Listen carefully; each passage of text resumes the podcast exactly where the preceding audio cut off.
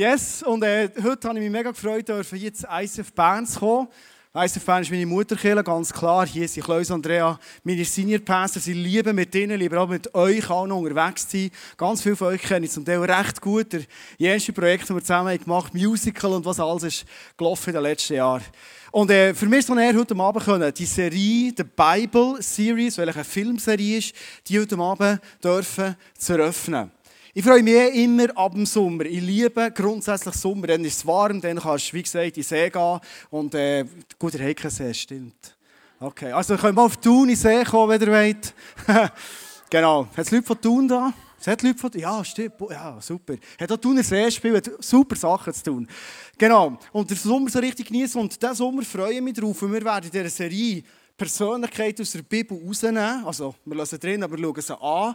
Wie Gott ihr Leben gebraucht hat, für Geschichte zu schreiben. Und wir können von diesen Persönlichkeiten enorm viel lernen. Heute schauen wir den Moses an, nämlich zum Thema Identität. Ich habe eine Startfrage an dich. Ich weiß nicht, ob du das dir schon mal gestellt hast.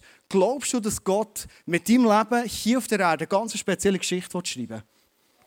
Okay? Hast du schon überlegt? Gott wird mit deinem Leben hier auf der Erde, genauso wie er dich gemacht hat, genauso mit der Geschichte, die du bis jetzt hast, ganz eine entscheidende Geschichte schreiben. Wir schauen schon den Mose an heute Abend, aber denk bitte heute Abend nicht, ah, das ist ja der Mose. Das ist ja der Mose aus der Bibel. Du verstehst, der Mose ist schon mal am Morgen aufgestanden und hat gewusst, er heißt Mose, aber es Gott mit ihm die Geschichte schreiben, das hat er nicht gewusst.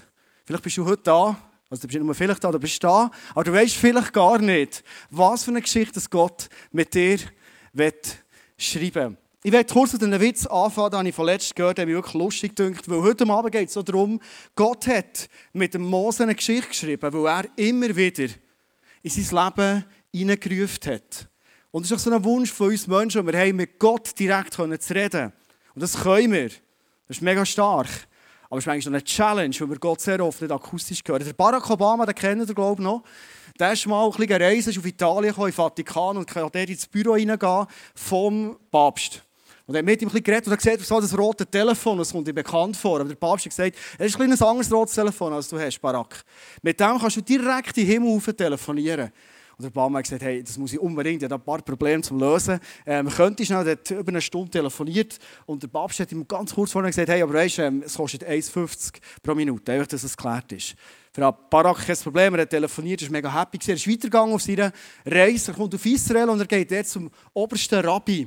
Geht dort zu dem in, in sein, in sein Kämmerlein dort und er sieht wieder das rote Telefon und sagt, hey, kennen das? Gell, da kann ich direkt auf telefonieren, oder? Und der Rabbi sagt, ja genau, das ist für das. Hey, telefonier nur, wenn du eine Frage hast. Und, ähm, aber es kostet etwas. Und dann sagt der Baruch, ich weiss, 1,50 in einer Minute. Dann sagt der äh, Rabbi, nein, 40, äh, 40 Rappen. Und der Obama so, was? Ein Papst hat 1,50 gezahlt. Sagt der Rabbi, ja, gut, hier ist Ortstarif. gut.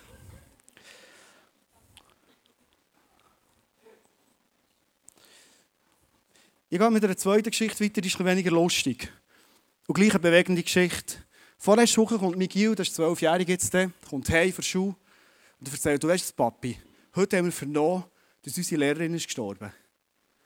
Und ich bin wirklich ein bisschen gelüpft. Ich denke, das ist eine Klassenlehrerin, ich habe nichts gewusst. Und habe mit ihm verredet. Habe gesehen, sie war Franzlehrerin. Seit dem März hat sie nicht mehr Schule gegeben. Ich habe sie nicht wirklich persönlich kennt. Und habe gemerkt, es beschäftigt ihn. Ich habe mit ihm darüber geredet. Und das zeigt mir etwas Spannendes. Weißt du, Papi?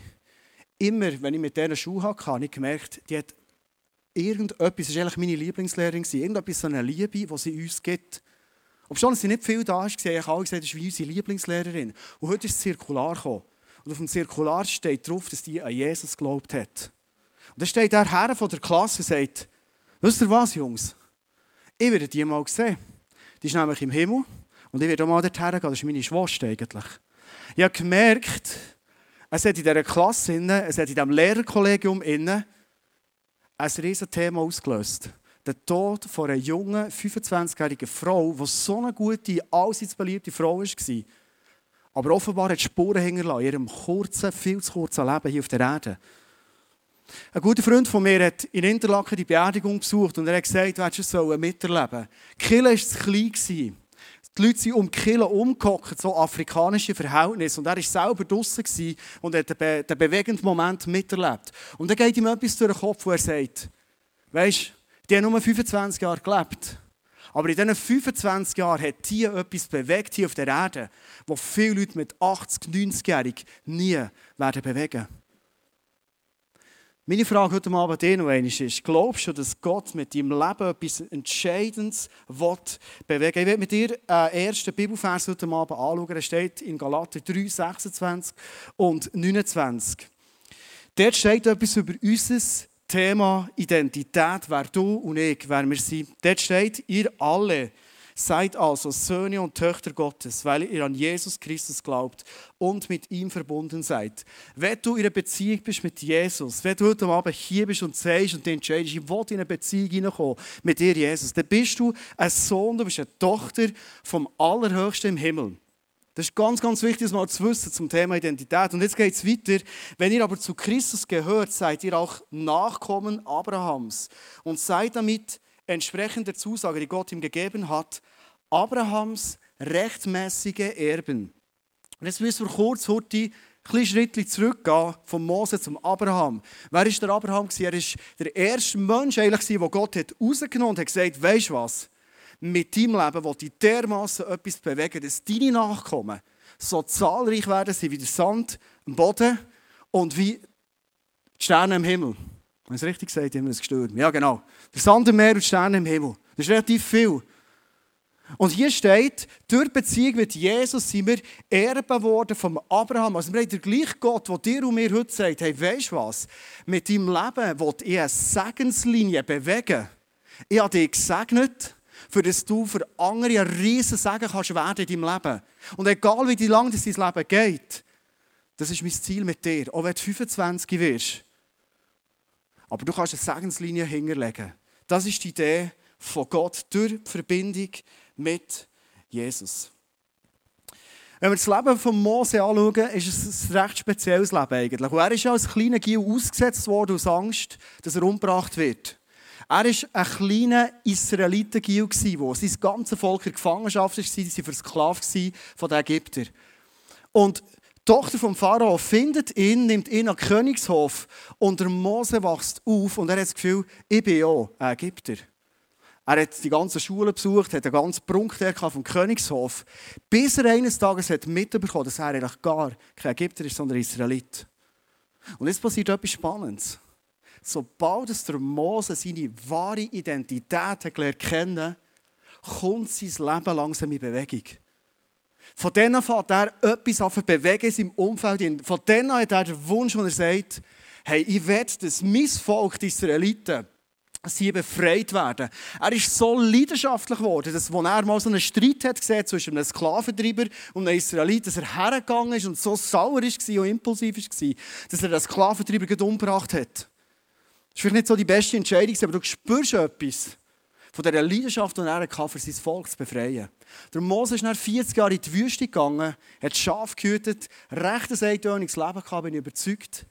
Aber sein Leben hat sich dann auf eine Bewegung bringen, was Gott mit seinem Leben will tun. Und jetzt kommt Gott und er ruft ins Leben von Mose hinein.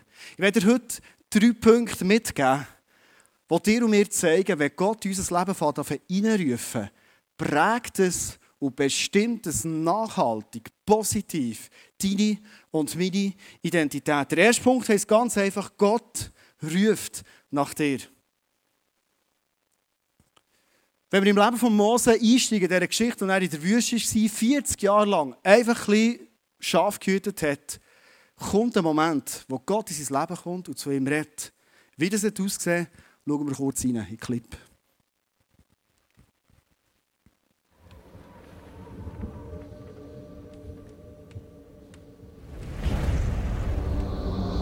Moses.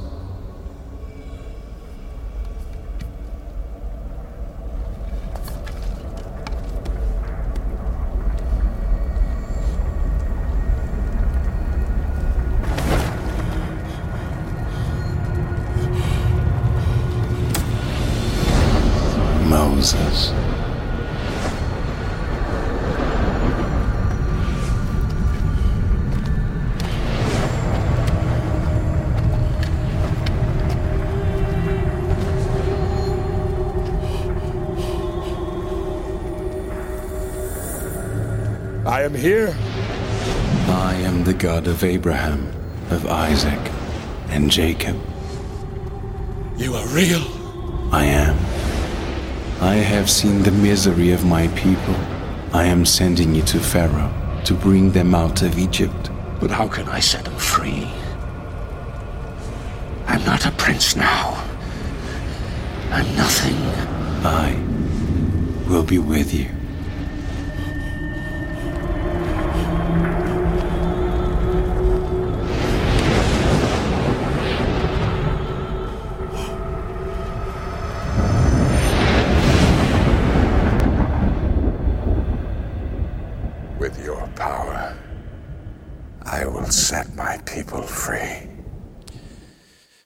Für alle, die theologisch enorm stark sind. In der Bibel steht, er musste die Schuhe abziehen, es war ein heiliges Land.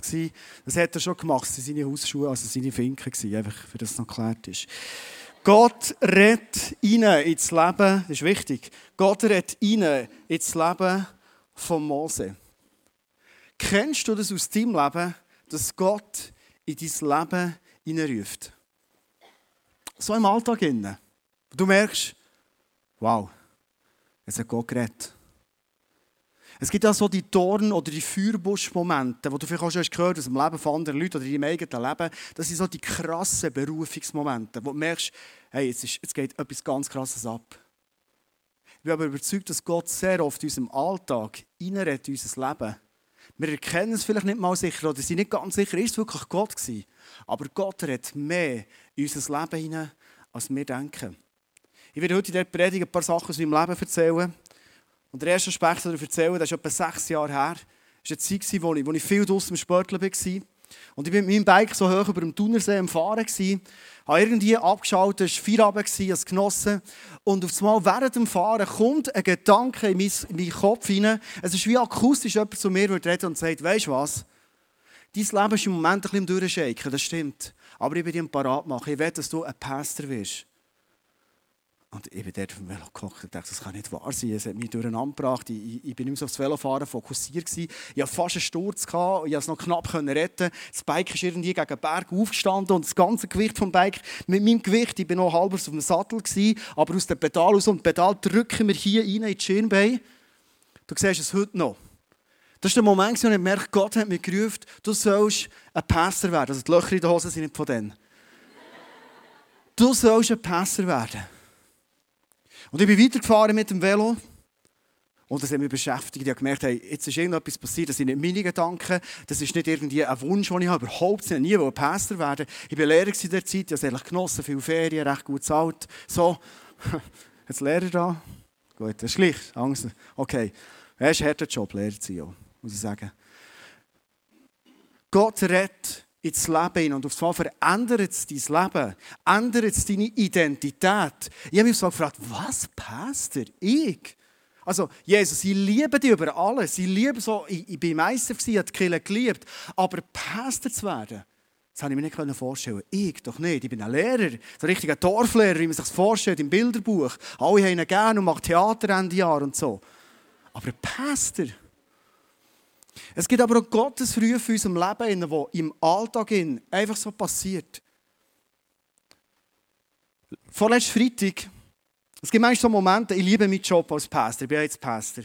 Und ich liebe den Job. Aber manchmal gibt es so Momente, wo du so ein bisschen schwierige Gespräche mit Leuten musst haben musst. Wo die Leute manchmal erzählen, was du alles nicht gut machst und Kiel überhaupt nicht daneben ist und, und weiss nicht was. Und ich wusste, ich habe so ein Gespräch fordern und die habe ich nicht so gern. Weil ich bin einer, der mit Herzblut vieles hineingibt. Und manchmal, wenn ich das Gefühl habe, es ist, wir sehen nur das Negative, ist es nicht ganz easy, damit umzugehen. Und ich habe Mittagspause gemacht. Ich laufe zurück mit dem Typ, der mir zum Mittagessen. Und dann kommt mir in den Sinn, ich könnte noch schnell ins Gob reingehen. Und als ich ins Gob reinlaufe, habe ich den Gott zu mir sagt, ich werde dir in diesem Gob begegnen. Und ich dachte, wow, ist das spannend. Mir ist in den Sinn gekommen, ich könnte noch ein Geschenk kaufen für die Leute, die ich treffe.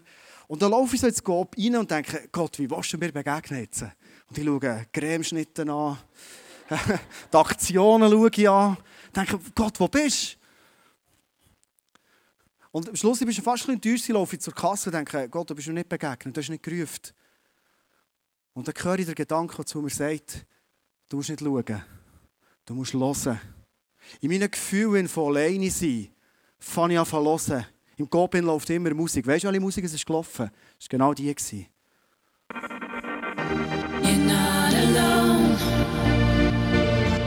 Wait till the end of time. Open your mind. Surely it's plain to see. You're not alone. Kennst du so Momente, du fühlst dich allein, du gehst allein in ein Gespräch hinein und dann kommt Gott und sagt, weißt du was? Hey, fort mit deinen Gefühlen. Du bist sowas von nicht allein, sondern ich bin bei dir. Bis ans Ende deiner Zeiten. Vielleicht ist das für dich ein bisschen kitschig, so im Coop zu tun. Das ist einfach passiert, wir müssen zu tun, ins Coop kommen. Heiliger Ort. Aber genau das ist passiert in diesem Moment. Und ich bin ganz anders mit einer anderen Identität reingegangen in das Gespräch, als ich es vorher gefühlt habe. In mir. Gottes Rufen verändert meine Identität. Gottes Rufe im Alltag kann manchmal durch Träume passieren. Manchmal ist es Begegnungen, die wir haben mit anderen Leuten Manchmal ist es eine Predigt, die wir hören, eine Bibel, die wir lesen. Und du merkst, ein Vers, den du vielleicht kennst, redet so dermaßen deine Situation hin und verändert deine Situation. Und, und, und. Manchmal haben wir prophetische Eindrücke bekommen.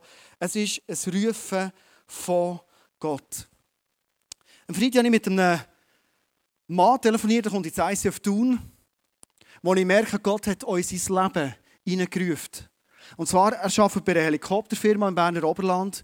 Und er hat aus Mal gemerkt, dass sein Job, den er dort hat, nicht einfach so ein Job ist. Gott hat in sein Leben hineingerufen und hat gesagt, ich werde eigentlich mit dir in diesem ganzen Helikopterler Umfeld, so nennt er es, etwas bewegen. Er hat einen Chat gegründet, wo er andere Piloten und Flughelfer hat eingeladen hat, die mit Jesus unterwegs sind. Der Chat heisst Helikopterler von Jesus. Ich bin jetzt so drin in diesem Chat seit letztem Freitag.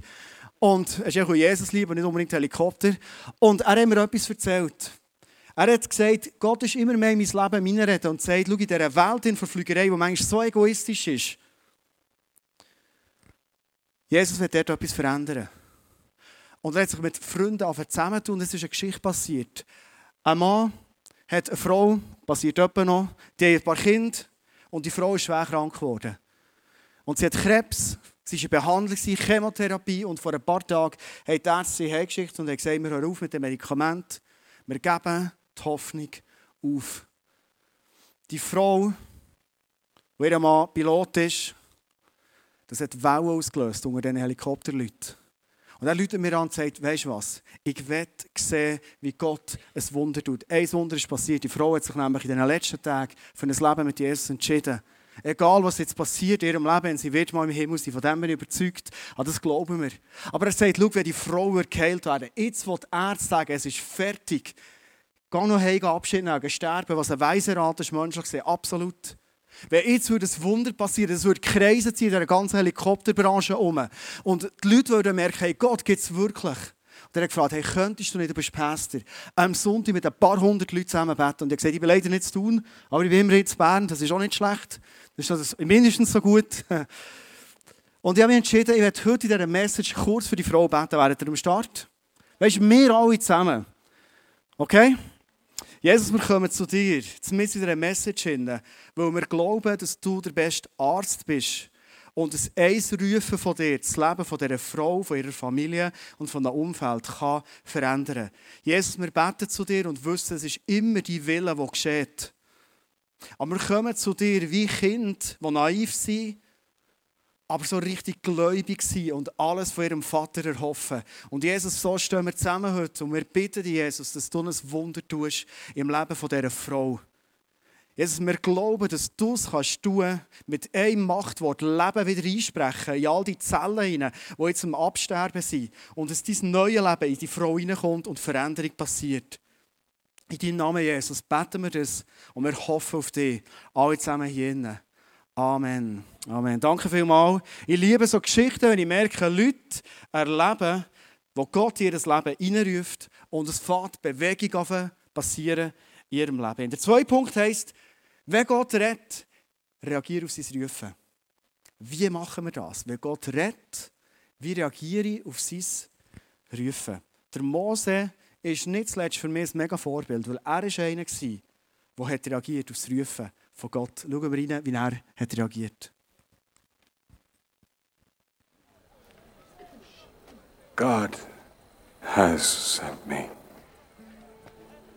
I am here to set you free. God has sent you. Yes, God sent me to speak to you. Have you forgotten God? Even if you have, He has not forgotten you. In case you had forgotten, Pharaoh is the only God we have to fear. And you think he's just going to let us go? Who created the earth, the sea, the sky? who created you? Pharaoh? Oh, All gods. You're demented. No! He isn't!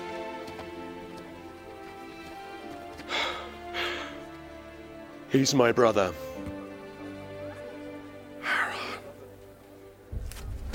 Moses!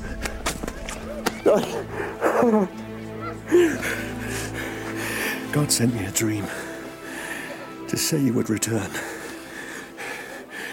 This is Miriam, your sister. brother. My children.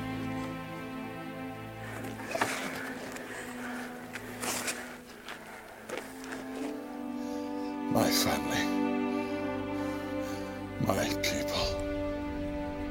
Our people. God's people! God's people! Der Mose beeindruckt mich, er nimmt seinen Mut zusammen, ob schon er Argumente kann er gesagt, hey, ich kann das nicht gut, ich kann nicht gut reden, ich kann doch kein Volk be begeistern. Der Mose nimmt seinen Mut zusammen und er geht her, aus der Wüste zurück zu seinem Volk und sagt, hey, lass uns zusammen ausziehen aus dem Land, in das Land, das Gott uns will geben. Wie kann ich ganz konkret einen Moment, wo Gott zu mir redet, ideal ausnutzen? Wenn du hier meistens schon länger drin bist, hast du ganz sicher schon mal etwas vom Kairos-Moment gehört. Kennst du den? Kairos-Moment, okay. Für die, die es schon kennen, kleine Wiederholung. Für die, die bisschen nicht viel wissen oder es gar nicht kennen, ich werde dir erklären, weil ich glaube, es, dass Gott, wenn wir einen Kairos-Moment ausnutzen können, in unserem Leben effektiv neue Identität und neuen Schub hineingeben kann. Oft schauen wir uns das Leben an, so in einer Chronos-Linie, oder? Das ist Geburt hier, das ist die Ewigkeit, das geht dann unendlich weiter. Hier habe ich die neue Windelgröße bekommen, da sind wir das erste Mal im Mac gegangen. Hier war du in der Champions League, ich eben noch nie, aber ist gleich. Ähm, da bin ich zur Lehre rausgekommen und so weiter. Also die wichtigen Stationen. So Chronos-Momente, oder? Excuse. Und in diesem Chronos-Moment innen gibt es manchmal die Kairos-Momente. Kairos heisst nichts anderes als, es ist ein göttlicher Moment. Gott tut etwas rufen und etwas verändern. Und jetzt, wenn ich so einen Kairos-Moment habe, hat das Potenzial, ich zeichne es in einem Halbkreis, hat das Potenzial, mein Leben umzukehren, zu verändern, wie es bei Mose ist passiert. Er geht aus aus der Wüste, er führt sein Volk in die Freiheit hinein. Wenn so ein Kairos-Moment ist und ich etwas erlebt habe, gibt es die Phase, und die ist ganz, ganz wichtig vom Beobachten.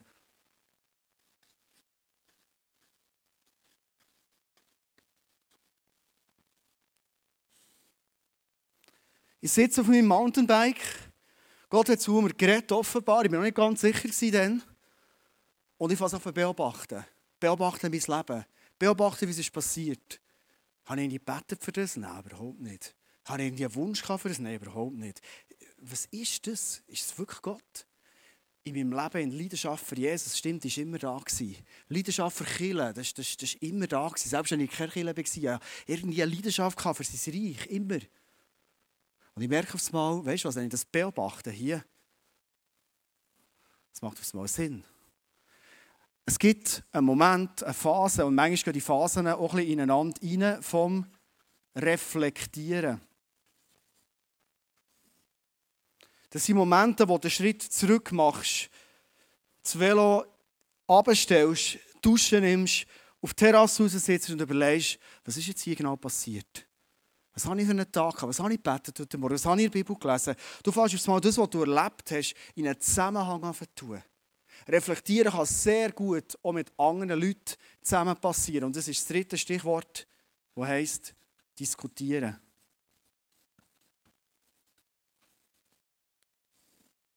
Warum diskutieren?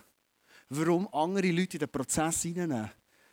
Wir erleben es immer wieder, dass wenn Gott unser Leben hineinruft, dann denken wir im ersten Moment, im zweiten oder im dritten sehr oft auch noch, hey, das ist doch too much. Oder das kann doch nicht sein. Oder doch nicht ich. Das ist vielleicht der andere.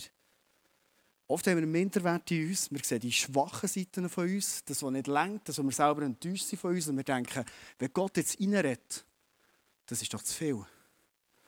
Ich habe dann für mich etwas beschlossen. Logisch kann ich nicht am nächsten Sonntag in Kiel ins ICF rein und sagen, Jungs und Mädels, ich habe noch etwas schnell zu sagen. Ich war am Dienstag auf dem Bike, ich werde euer neuer Pastor. Jetzt noch Fragen zu dem, Gegenstimmen, gut. Sondern ich wusste, ich werde mit einer Person über das reden, das ist meine Frau. Und ich habe alle Mut zusammengenommen, es ihr zu sagen. Weil ich dachte, wenn ich das ihr sage, die werden mich auslachen. Die werden mich nicht ernst nehmen. Und dann einen schönen Sommerabend ausgelesen, oben im Thunersee wieder in Leisingen.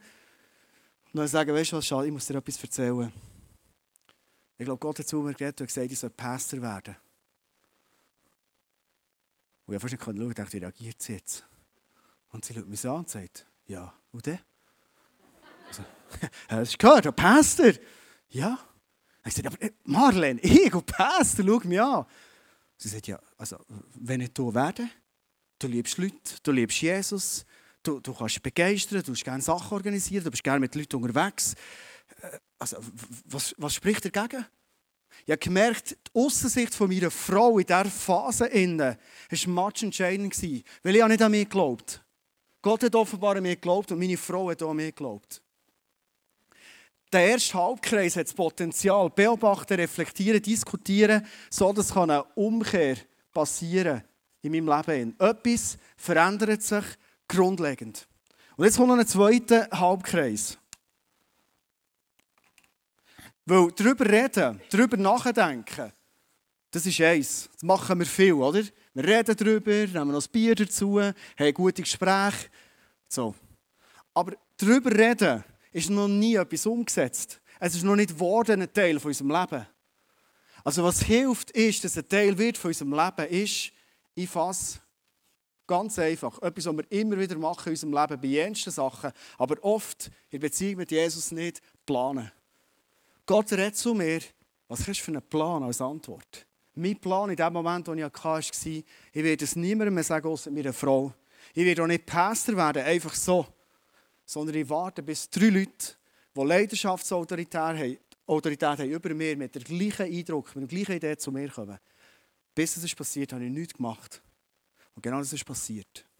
Planen ist ein Schritt. Der andere Schritt ist, ich fasse an, konkret machen. Oder verbindlich werden. Wie die Abmachung, die ich gemacht habe. Wenn die drei Leute kommen, dann gehe ich in Bewegung. Das war mein verbindlich machen und das hat meine Frau gesagt, dass sie das weiss, dass ich weiss, ja, kein Way mehr zurück. Und der dritte Punkt ist ganz einfach. Vielleicht klingt es ein bisschen simpel für dich, aber es ist so much entscheidend. Ganz einfach handeln. Wenn du merkst, jetzt ist so weit, dann fass auf umsetzen. Und wenn ich das lebe, wenn ich die Umkehr mache, wenn ich hier konkret werde, dann wird aus meinem Leben genau das passieren, was im Galater 3,26 stand, aus meinem Leben wird das Segen können rausfließen, wo Gott für mein Leben wird, anderen Menschen bringen. Der Kairos-Moment effektiv auskosten. Ich komme zum dritten und letzten Punkt. Weil in etwas reinstarten, das ist eins und das ist stark und das ist genial. Aber der dritte Punkt heisst, halt fest an dem, wo du gestartet bist. Ich glaube, hier haben verschiedenste Leute, du bist in ein neues Abenteuer hineingestartet. Und das ist so genial. Aber oft, wenn wir in etwas Neues hineingehen, merken wir, es kann gleich noch mega herausfordernd und schwierig werden. Für mich persönlich gibt es einen Vergleich. Dranbleiben und an Gottes Rufen festhalten. Das war der Vergleich von einer Beziehung oder von einer Ehe.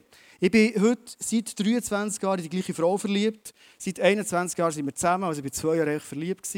Und seit 18 Jahren sind wir zusammen geheiratet. Ich habe ein Bild mitgebracht von unseren letzten Ferien, die wir zusammen hatten.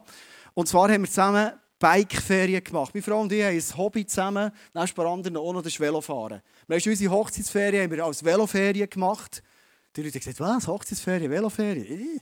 Keine andere Ideen. Es war super. Wir haben gesagt, komm, lass uns das, was wir zusammen lieben zu machen, lass uns das wieder neu aufleben. Komm, wir machen wieder zusammen Veloferien, wie dann. Äh, Ehe frisch behalten. Etwas, was ich gestartet habe. Etwas, was gerufen wurde. Dran zu bleiben und das frisch zu behalten. Das ist ganz eine andere Liga, als einfach etwas zu starten. Und Gott sagt heute zu dir und mir, wenn, du, wenn er dich gerufen hat, dann bleib dran. Das Leben von Mose, wenn du es ein kennst, weisst er hat sich aufgemacht mit seinem Volk und wollte rausgehen und musste zum Pharao gehen, um Erlaubnis zu fragen, für rauszukommen aus dem Land. Es ist dermaßen lang gegangen, bis sie endlich gehen konnten. Es waren nicht sieben Plagen, es waren zehn Plagen. Zehn Plagen lang. Und jedes Mal hat der Pharao wieder gesagt, stopp, nein, ich kann nicht gehen.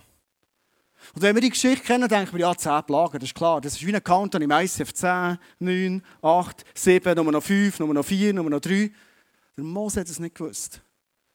Nach der zweitletzten Plage, wo er wieder beim Pharao war und wieder denkt, aber hey, jetzt lässt er uns gehen, geht er raus und seine Landsleute, kann ich mir vorstellen, stehen in der Bibel, aber es ist sicher passiert, sagen, hey Mose, hast du wirklich das Gefühl, wir können gehen? Hey, der Pharao, der braucht uns. Komm, hör auf mit dem Spiel. Wir haben das gesagt, das geht nicht. Und er geht nochmal her. Vielleicht bist du in deinem Leben so an einem Punkt, wo du merkst, ich habe so manchmal probiert, das Rufen, das mir Gott hat gegeben hat, dran zu bleiben. Und irgendwann habe ich nicht mögen. Ich bin enttäuscht. Ich habe aufgegeben. Und das ist menschlich gesehen so verständlich. Vielleicht kann ich heute Abend der Mose sein Leben ermutigen, dass du siehst, hey, es ist weitergegangen. Und weitergegangen. Der Mose ist dran geblieben. Vielleicht betest du im Moment für einen Durchbruch in deinem Leben.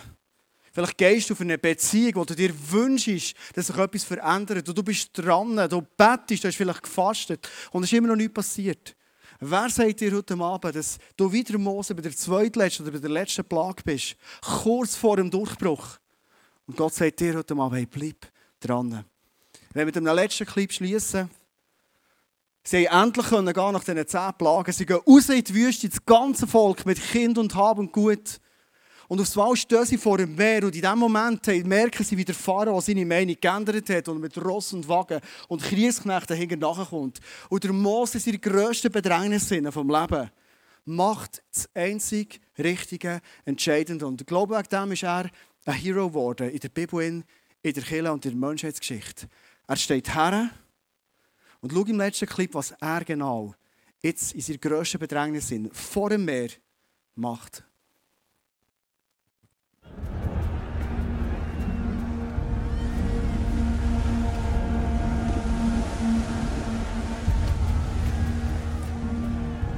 Lord, I cannot believe this is the end you planned for us.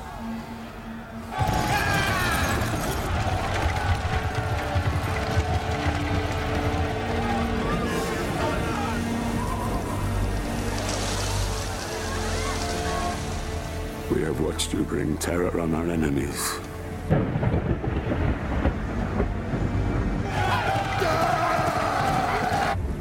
You kept death from our door.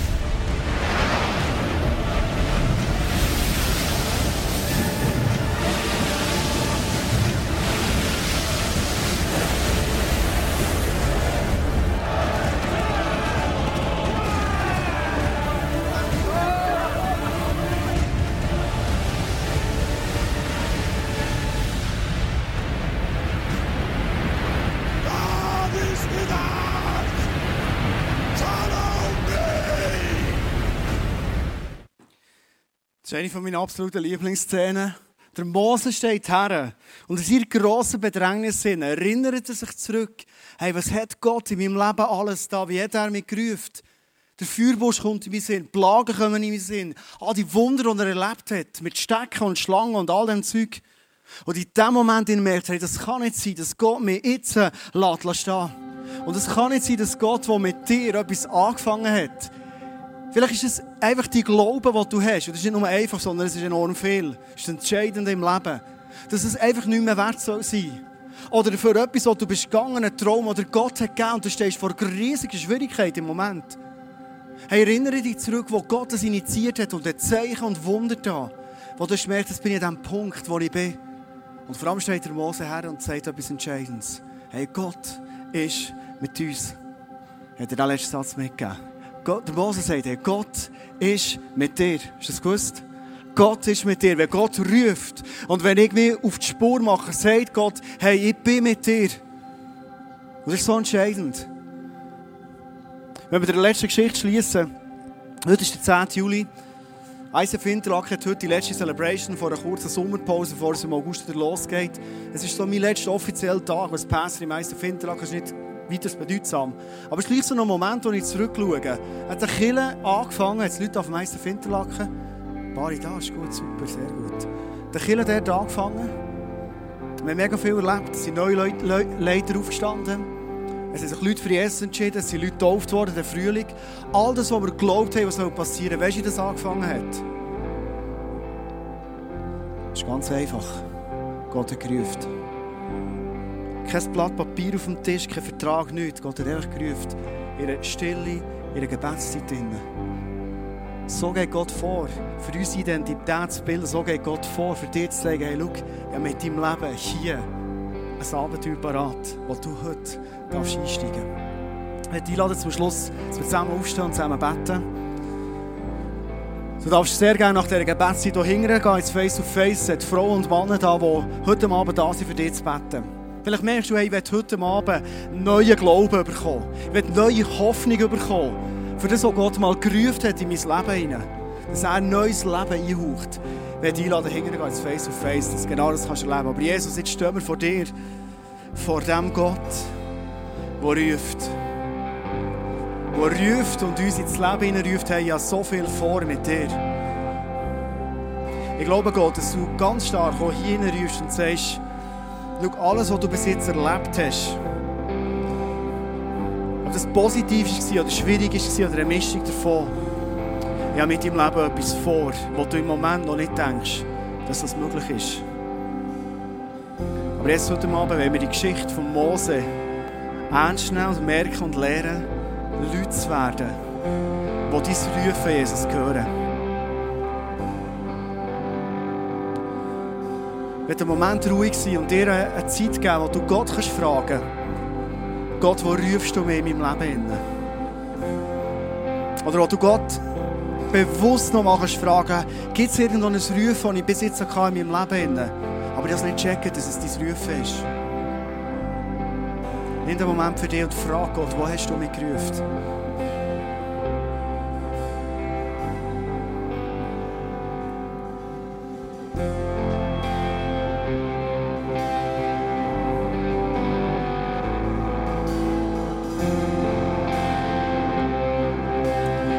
Jesus, ich bete heute Abend für einen offenen Blick von uns, dass wir dein Rufen nicht verpassen. Ich bete heute Abend, dass wir Menschen werden, die dein Rufen ernst nehmen und auf das reagieren und in Kairos-Momenten ausschöpft. Und ich bitte Jesus, dass du uns hilfst dabei. Und ich bitte heute Abend, Jesus, um neue Klarheit und um neuen Mut, dort, wo wir sind müde geworden, wo wir enttäuscht sind wo wir nicht mehr weiter wissen, wo wir nicht mehr daran glauben, dass du wirklich gerufen hast, dass du wirklich einen Plan hast und ein Abenteuer mit unserem Leben, dass du neue Lebenshauch dort reinhauchst. Jesus. Und jetzt wir wollen Menschen sein. Wenigstens ich werde heute Abend dir sagen, ich will ein Mann sein, der weiterhin auf dein Rufen lässt. Und mir von dir, Jesus, brauchen für dass die Segenslinie weitergehen kann.